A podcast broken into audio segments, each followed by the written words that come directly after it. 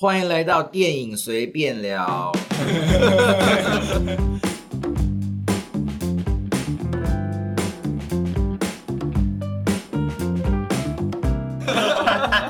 不是啦，今天还是 Paper 的编辑室啦。Hello，大家好，我是 Johnson。今天在现场有，Paper 主编 Clyde，Paper Fashion 主编 Jasper，Paper 编辑 Ian，所以我们今天要讲有跟电影有一点关系的事情，所以刚刚跟大家开了一个玩笑。但是今天主要的大重点是什么？听说我们今天要讲梦，讲梦，听最喜欢这个听谁说？很老很老派的一个代入法。对，今天我们主题是要跟大家讲跟梦相关的一些小事情，所以在这个一开始，我们先提供知识含量还是稍微有一点的内容，然后后来接下来我们就要乱聊一些电影的事情。我真的很后悔我在很前面的时候讲了“知识含量”这四个字。这是我们这个频道的重点。对对对对对对，OK，好，今天就是由我来跟大家做个简简单的知识分享。好是什么？就是大家知道，就是卡地亚有一个很经典的一个呃 piece 叫做 Trinity。不知道，装傻装傻。什么是 Trinity？Trinity 它是就是它的外形就是一个三个指环扣在一起的一个戒指。嗯对，那它是一它是在它是卡地亚在大概一九二零年代的时候推出来的一个商品，这样子。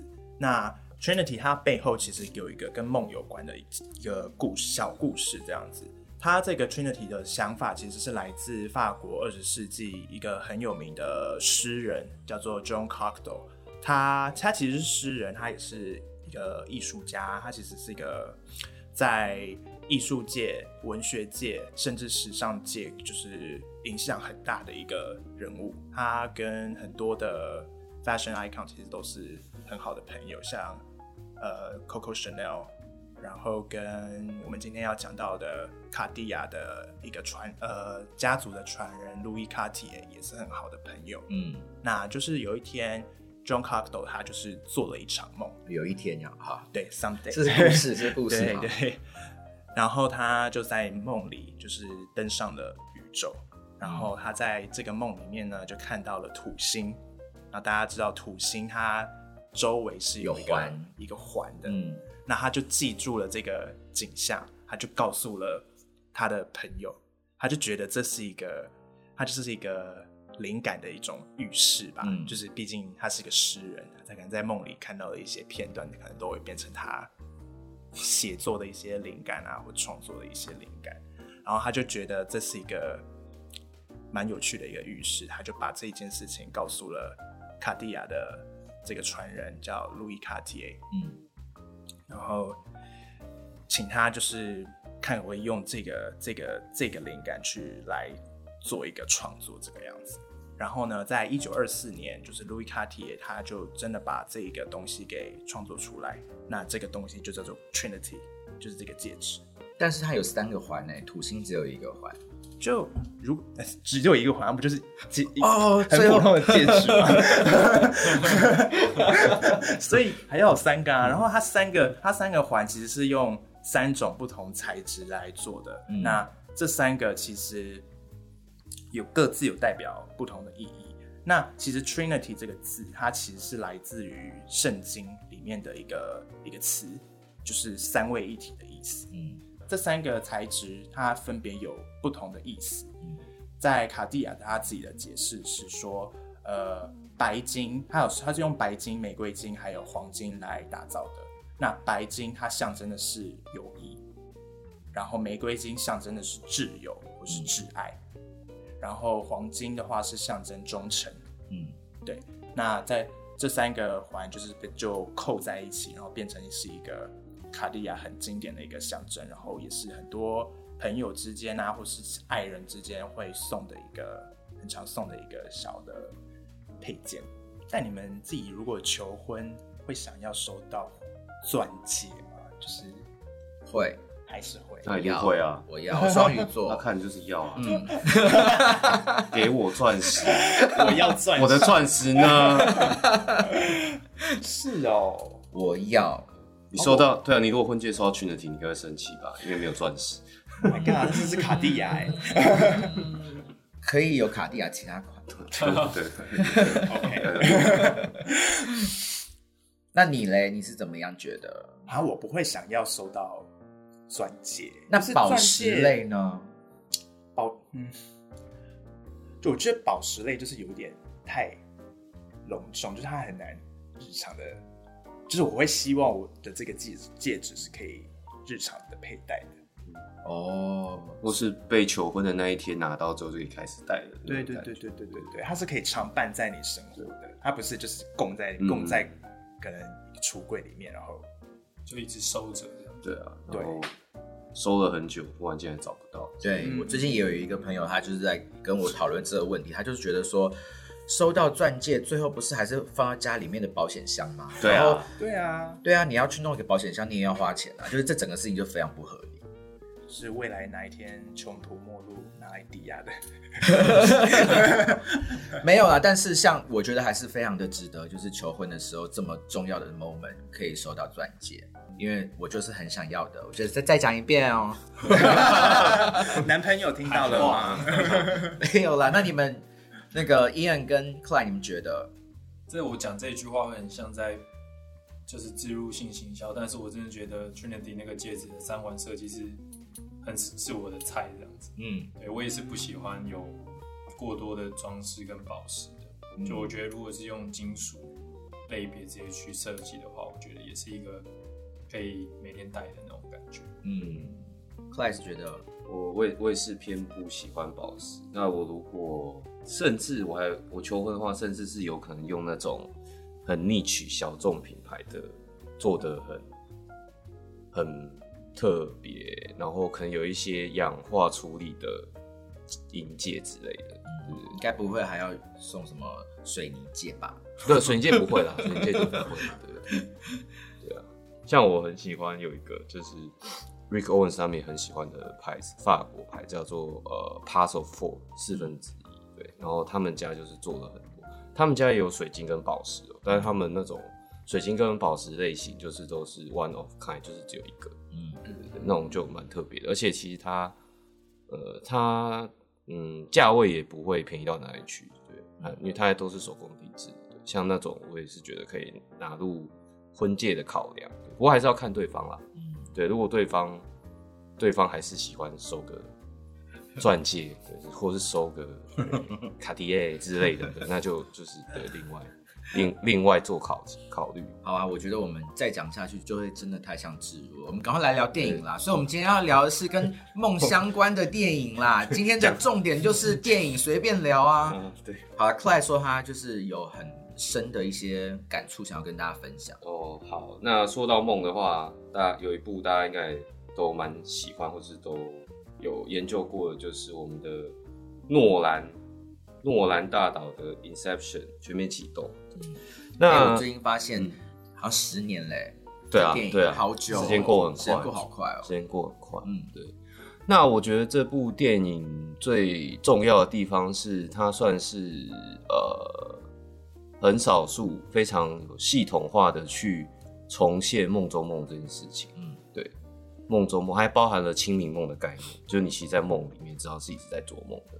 哦，对，就是他们他们就是受因为受过训练所以他们知道自己在做，要进入梦里面。嗯对，那那里面的设定我觉得很特别，就是它的那个时间的长度，就是因为它梦境有分很多层嘛，就是你只要进入了梦里面，你的时间就会变长。就是在第一层梦境里面啊，它现实中如果是十小时的话，在梦里面其实有两百个小时那么长。嗯，对，然后如果再往下的话就更多，会变，比如说四千个小时，会变八万个小时。对，所以他们在碰到危险的时候，他们可以赶快跑到在下一层梦境里面。对，因为那个时间时间变很无限，呃，就变得膨胀很多，所以他就还可以处理一些事情，然后再回到上一层梦境。可是他做这样子的故事设定是有怎么样的推论来的？其实，呃，我觉得以诺兰的做法，他这些设定应该都会跟比如说心理学相关，或是对梦很有研究的一些科学家或是心理学家讨论过。嗯对对，因为包含他那个时候拍《星际效应的时候，他要重现那个黑洞的画面，他也是有跟科学家讨论。对，而且那个真的超酷，因为后来前年还是前两三年，不是第一张清楚的黑洞的照片出来了吗？对，结果真的就是他在电影里面对，做的那个样子。那个推论的那个，对对，就是因为他这些东西，他其实都会跟很考一些科学家讨论，对，所以这这点他是真的蛮厉害。对，那就是说，我觉得他他把呃他讨论梦中梦用这样子非常理性的架构，然后去讲一个其实主角就是里奥纳多他一个很心里过不去的罪恶感。对，那我觉得呃透过理性制约的感性是最美的。这是什么意思？就是说，你用很理性的东西去讲一件非常浪浪漫的事情，嗯，对，这这样子我觉得是最美，包含星际效应也是，是，对对对，你就是他讲了一个那么大的架构，都穿越宇宙，对，都通过黑洞，而且最后他讲一个这个宇宙级的级别层次的东西，就他还是在讲爱，是讲爱，对，就是宇宙级别的爱，对对对，所以我觉得诺兰这点是真的是蛮厉害的，真的非常喜欢他。对对。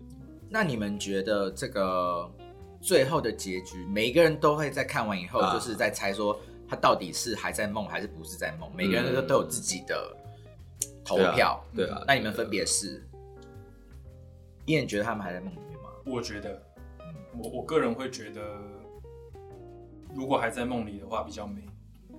哦，嗯，因为如果梦里面是可以去允许你的所有想象的话，如果就依结局他最后的那个画面来判断的话，嗯我认为如果那个是他的梦，会比较结，就是因为我觉得那个结局感觉比较偏美好，嗯，所以我觉得那应该是梦里面才会有的状态，所以我会认为他最后其实可能还是在梦里面。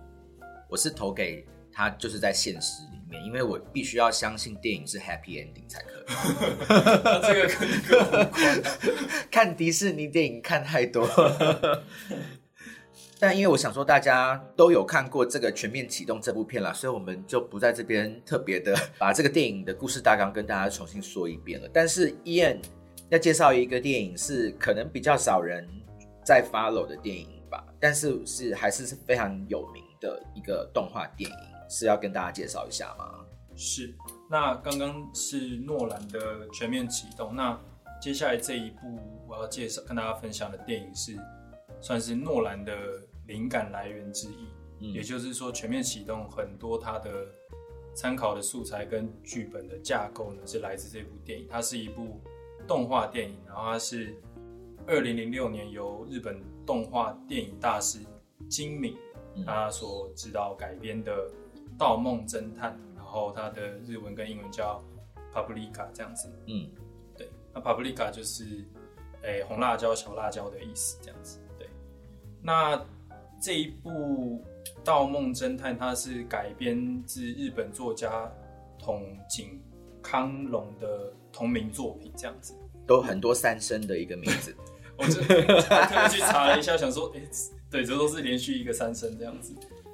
对，那他就是参考他的这个小说，但当然在内容上面，他有比较，就原著会比较再更复杂一点。我稍微去翻过，那电影的部分，他是做了比较简化，然后加入了更多呃精明他对于梦、现实还有人的存在这个他一直以来都十分关注的几个议题的讨论。嗯等于就是说，他只是参考就是同景的这个小说的一个架构去去讨论他想要讨论的事情，这样子。那你可以稍微跟大家分享一下故事大纲，但是又不剧透吗？哦，这个很难，因为 就是我曾经就是因为被剧透，然后所以因为剧透人家，所以被骂的很惨，所以我我从此就是我尽可能不剧透。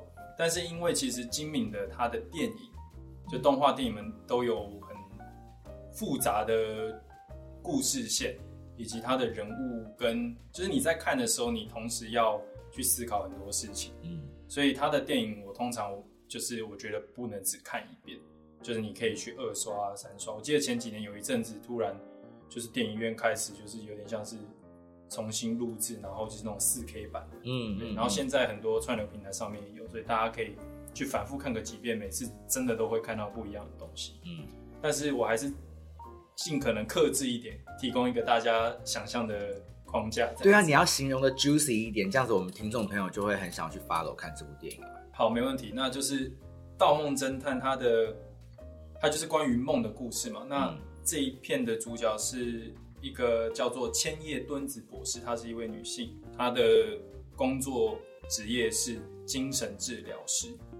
那她在参与一个研究，是发明一种机呃机器，嗯，它是一个关于梦，就是进入梦境的机器，叫做 DC Mini。连这个 detail 也要跟大家介绍。没有，我觉得名称没有关系，就是让大家想象的，它是这个 DC Mini。DC Mini 对。那这个梦境治疗装置呢？它因为还在研发阶段，所以它并不能合法的使用。嗯。但是就是说，在电影当中有有心人士，他去窃取了这样的机器，然后他想要利用这样的机器去干一些。坏事这样子，就是达成他自己的私利这样子。那以千叶敦子博士为首的呃这一群人，这一群研究呃研究员、博士，还有一些刑警跟一些周边的人，就从这样子为了要阻止这件事情呢，然后开始发展一系列就是梦境与现实交错的一段故事这样子。这样应该。就是保留大家很大的想象空间，我真的觉得大家有机会还是可以去看一下这样子。有啊，被你形容的真的是蛮精彩，很想看啦。好，但我嗯哦没事，你继续说。没有没有，你你可以先问。好，我有个疑问，嗯，但我一个这个疑问跟你刚刚讲的东西可能没有那么有关系。你先问，好，你先问。他的片名为什么叫小辣椒？哦，你是为什么叫 Paprika？对。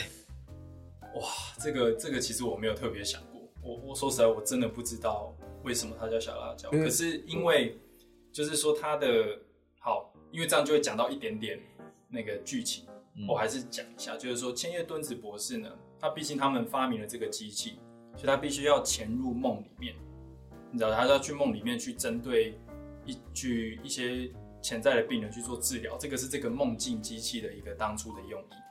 那他在这个梦里面的化身就叫做帕布利卡，所以是他的。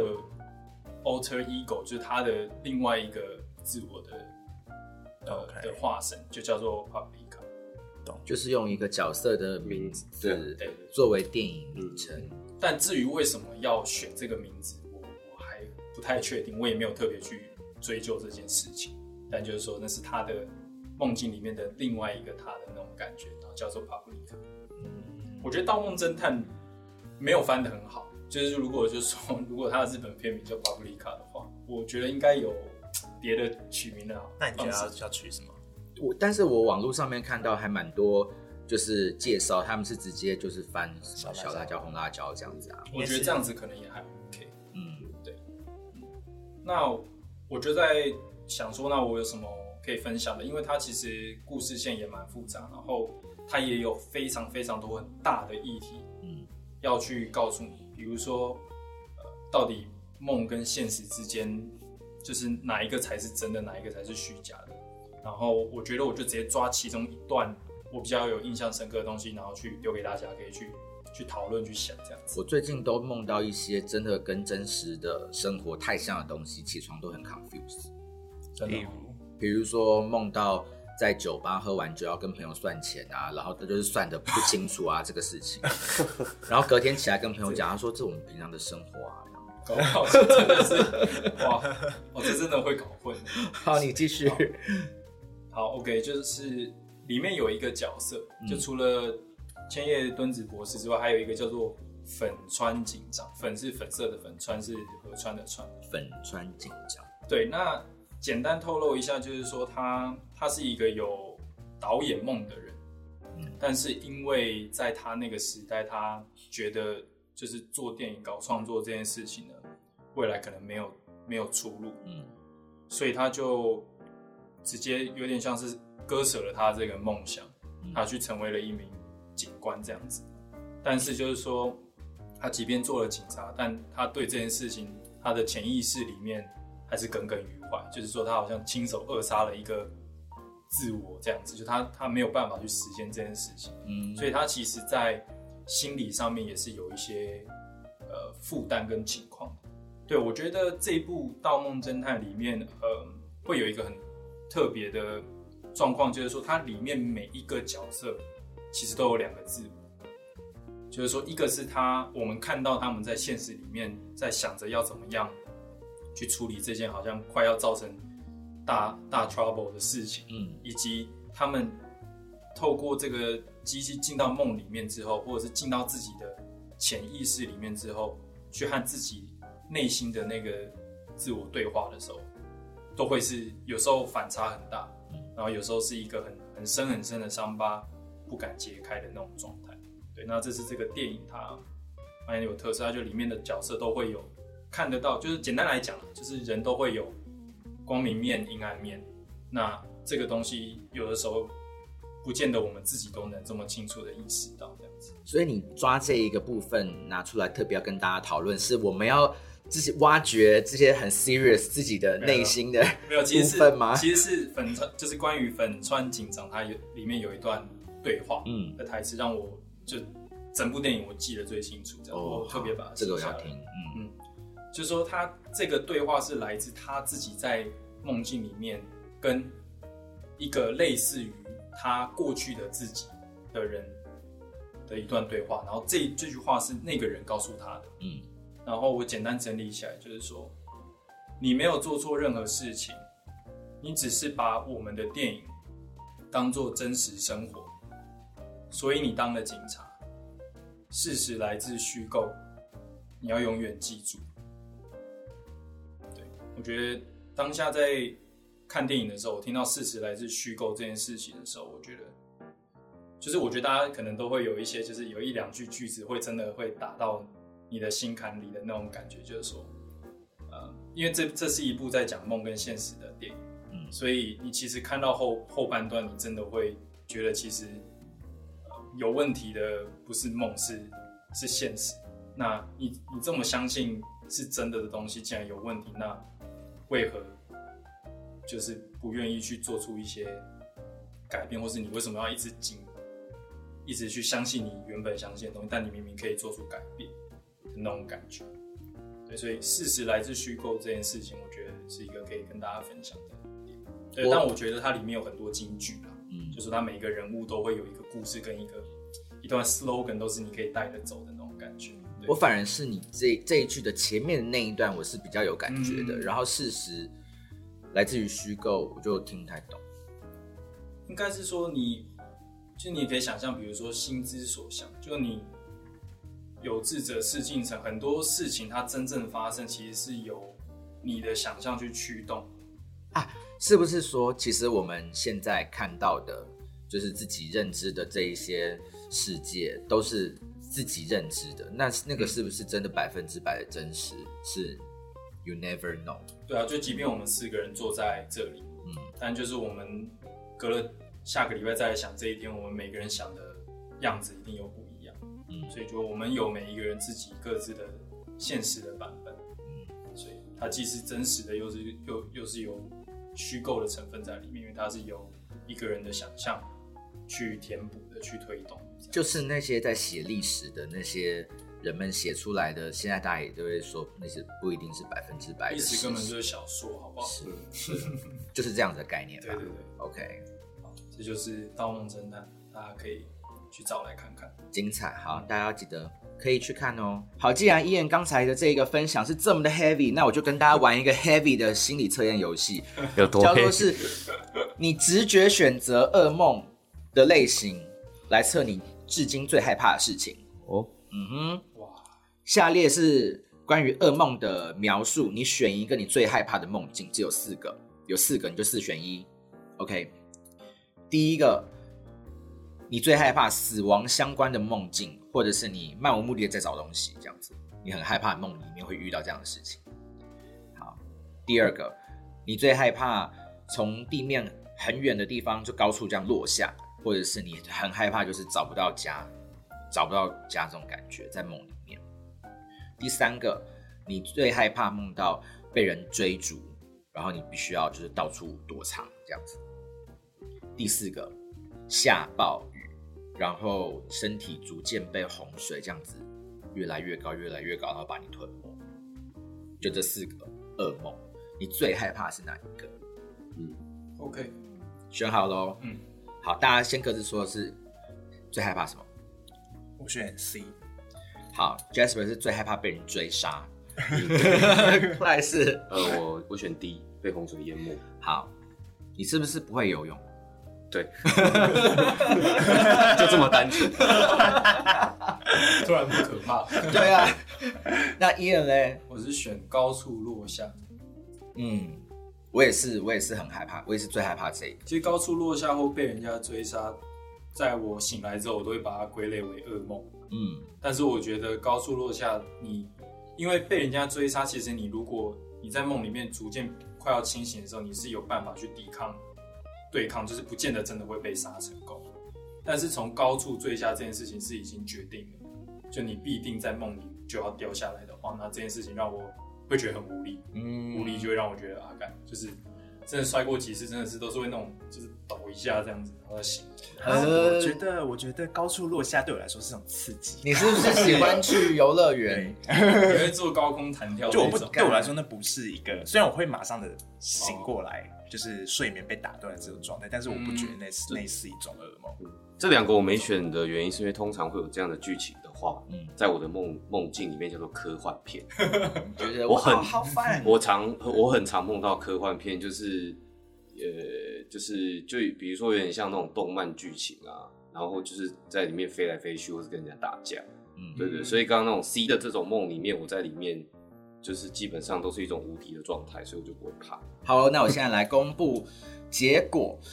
选择第一个就是你最害怕梦到死亡相关的梦境，或者是你会漫无目的在找东西。你最害怕的就是你在现实生活你最害怕的东西是迷茫，就是你其实是会有很多的想法，但是你就不敢勇勇敢去尝试，怕你会做错，或者是你在尝试的过程中就是很迷惘，所以你就会就是 follow 一些比较嗯保守，然后不是大胆冒险的事情的的决策在做事情，因为你害怕迷惘。但是因为死亡真的是人类共无法控制最大的位置，嗯，对啊，就就是没有人讲得清楚它到底是怎么一回事，所以我觉得他就是把这个特性嗯，跟迷茫连接在一起。没错。那选择第二个的，你最害怕的事情是缺乏归属感。第二个就是最害怕从那个高楼这样摔下来，或者你找不到家这样子。就是说，长期就是过着一个比较一个人的生活，是因为你害怕就是跟人比较有很亲密的关系以后，就是如果他消失了，你就会没有安全感。嗯，对，那选择 B 的人是比较这一类的。这个可以理解。而且现在大家的生活形式又更个体化，对，所以最近刚好我我觉得我看的东西实在太沉重，我在看那个就是右粹 民族主义，呃，不是右粹，右翼民粹主义，嗯，就是说简称我刚右右粹 粹，又香又脆，耶！左焦右脆，左焦右脆，对，那反正就是说他们就是利用了现代生活中大家的孤独感，嗯。去创造一个，就是说你好像你是虽然是社会上被遗弃的、被遗忘的那一群人，但是我看到你了，然后就借由办一些什么宴会呀、就那种团康这种性质哦，让你好像归属到一个团体，嗯但实际上呢，你只是还是是会被利用的一个状态。但大家都为了那个归属感，大家都很有些人就真的很买单，因为他已经没有其他选择。嗯，对啊，我觉得现代人真的大家都还蛮在追求归属感这个事情的。好，选择 C 就是选择最害怕被追杀、到处躲藏这样子。最害怕的事情是承担责任，就是说，嗯，你一直把自己当做孩子一样啊，然后，嗯，很多的问题都会丢给比如说家里面去承担比较多的责任，所以这个就是告诉你说，你其实可以就是鼓起勇气，然后不要不要怕承担责任，因为这个才是你真的就是要长大的梦。听起来很糟糕。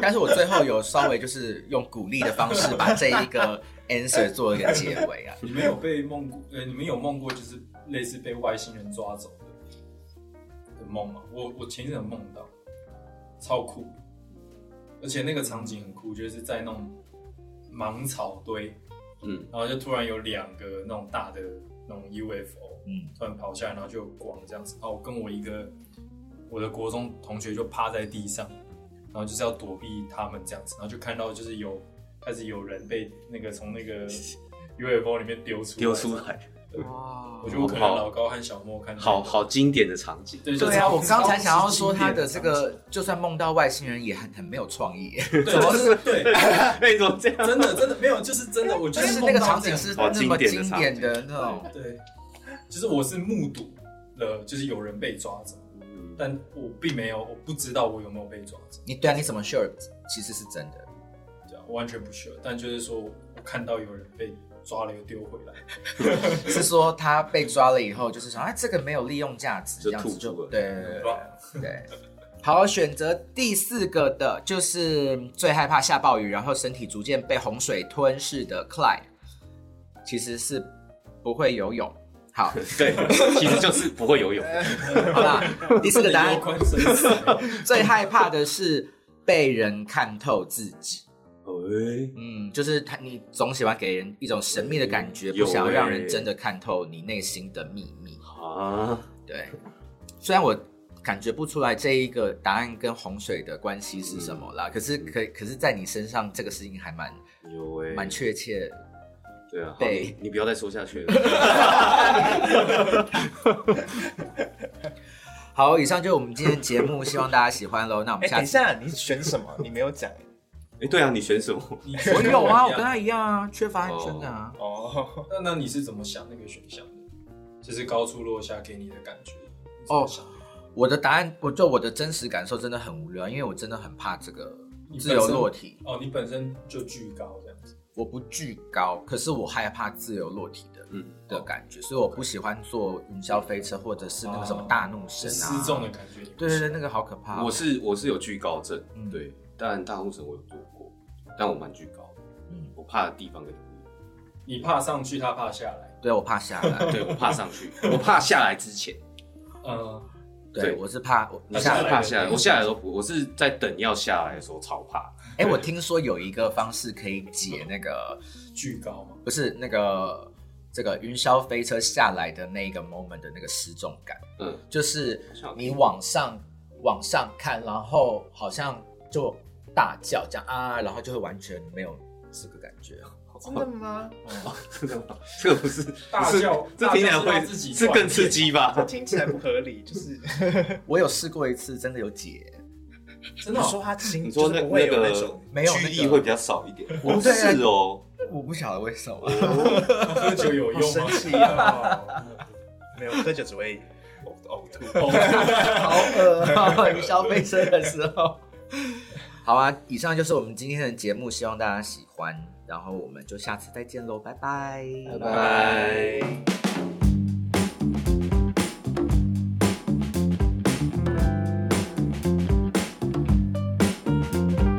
如果你喜欢这样关于艺术设计与时尚的内容，欢迎订阅我们的节目，也可以在脸书和 Instagram 搜寻 Paper Magazine，留言私讯或是写信告诉我们你的想法。